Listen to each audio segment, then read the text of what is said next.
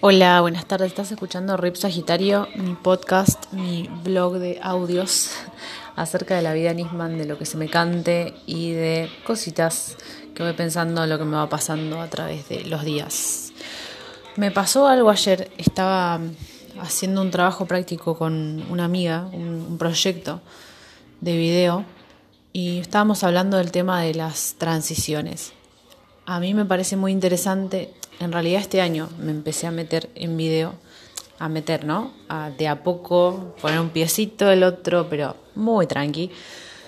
Em, tuvimos que experimentar acá dentro de, bueno, cada uno y una desde sus hogares, experimentando, tratando de contar em, cómo va pasando los días en la cuarentena. Eso fue uno de los proyectos de los trabajos para una materia de la facultad, lo que me hizo dar cierta curiosidad. Yo ya venía curiosa con el tema del video porque en febrero, marzo estuve experimentando, eh, grabándome en unas tomas con luz eh, y bueno, creando, mezclándolo con imágenes de películas que me gustan, haciendo un poco de collage, lo que me gusta a mí, collagear.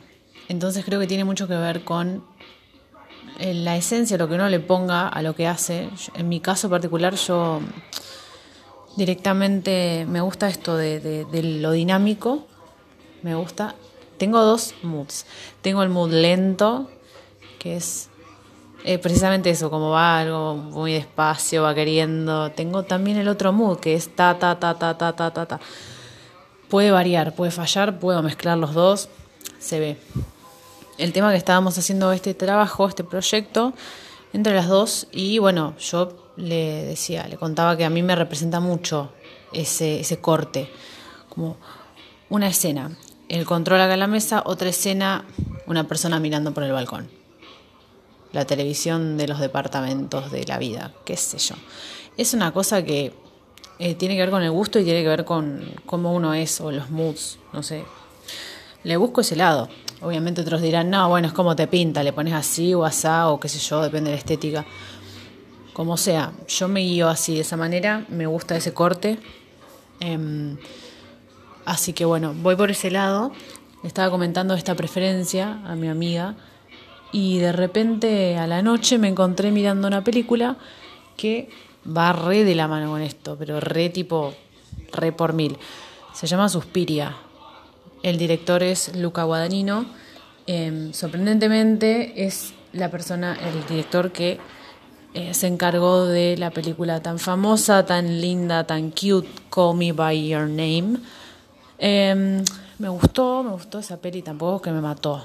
Digo, hubo una, wow, una super, como que en un momento lo único que veía eran eh, fotos de esa película, comentarios de esa película, recomendaciones de esa película. Em, obviamente yo la vi cuando me pintó a mí, como debe ser. Eh, y bueno, nada, está buena, tampoco es, no sé. pero está buena, claramente está buena la historia como la desarrollan todo. Bueno, y este tipo, después de hacer eso, agarró y, va, en realidad no sé si fue después de hacer eso, a ver, Call Me By Your Name fue en el 2017.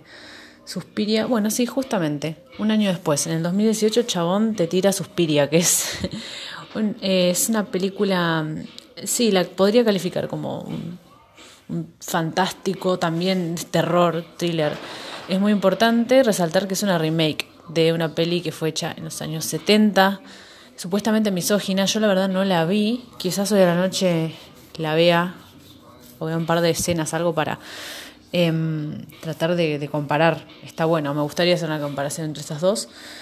El tema con esta película es que está buenísima, te, ay, te engancha tanto a mí, tenía ganas de verla hace rato, pero nunca se me daba, porque estoy hasta la pija todos los días, entonces como que no puedo. Em, resulta ser que la veo y me voló, me voló. Igual le pongo nueve. ¿Por qué le pongo nueve? Porque me la bajó que sea un hombre el director.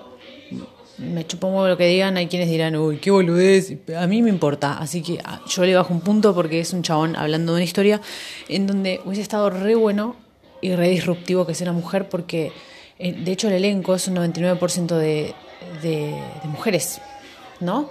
No existe, eh, hay un personaje que es un, un, abuelito, un hombre mayor, que no es un hombre mayor, sino que es Tilda Swinton, esta actriz de la concha de la remadre, o sea, no es que es una actriz, ¿eh? una actriz de Hollywood, no, es una artista, es una actriz.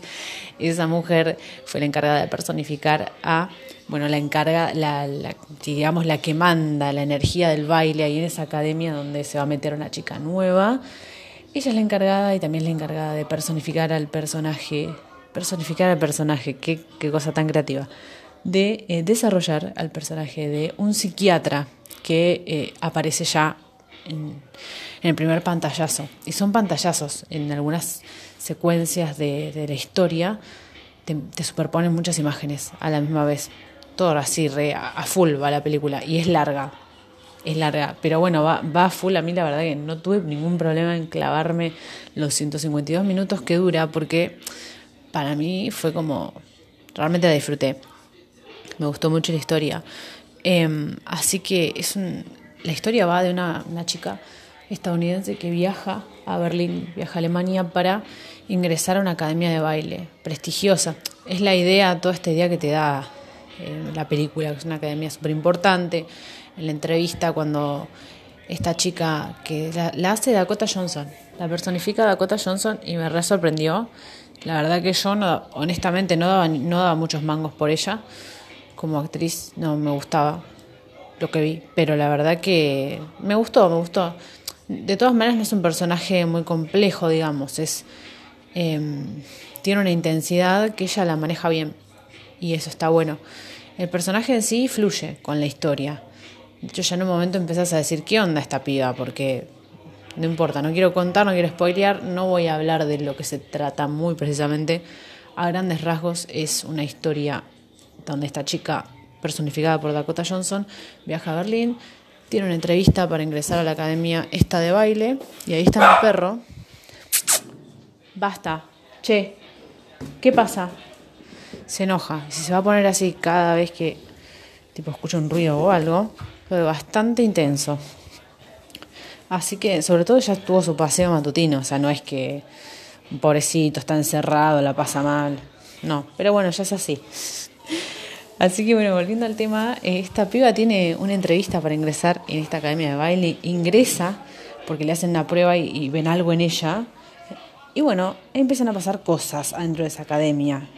Es que no quiero adentrarme en ellas porque ya es muy obvio. De todas maneras, yo em, ciertamente googleé antes. Porque de esta película yo vi el teaser, no me acuerdo dónde, en qué contexto, pero lo vi y busqué de qué trataba después.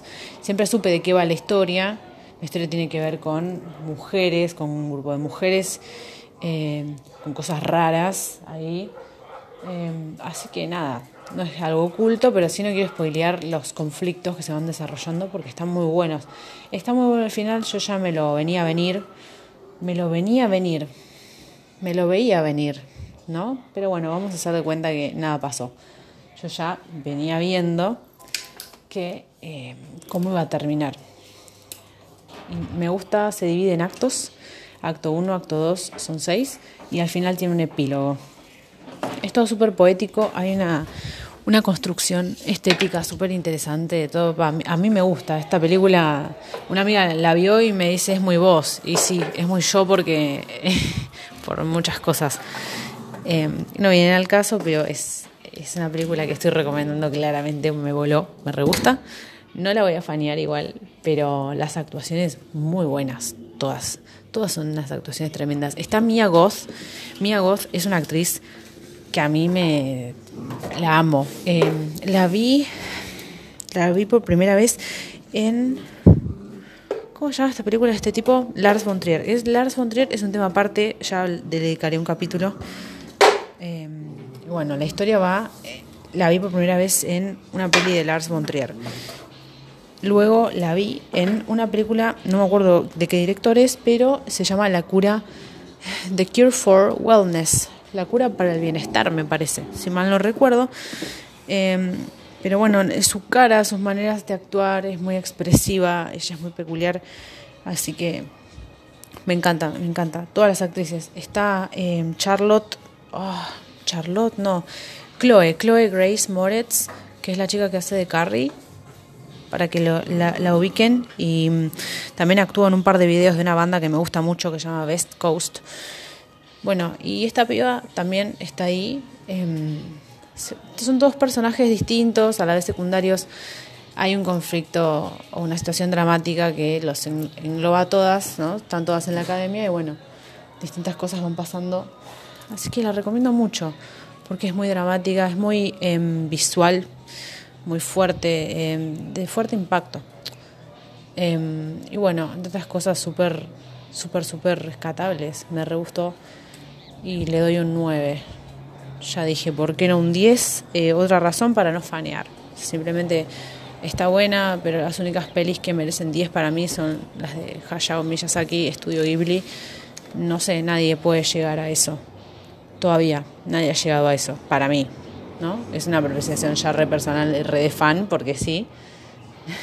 pero bueno, así que nada, mírenla, está muy buena. Y yo voy a ver qué hago, si me chusmeo esa remake, esa remake esa peli, la original. Así que bueno, que tengan un lindo domingo y que disfruten. No, te pega el sol, está precioso. Está para tomar el solcito todo el día y poner en movimiento. Yo voy a poner en movimiento el jardín. Ya me lo están poniendo en movimiento. Gracias, malo. Jardín, después eh, la casa y unos arreglos florales estoy haciendo. Todo muy tranquilo, ¿no? Para empezar la semana con la mejor. Así que bueno, saludos de codo para todos y para todas.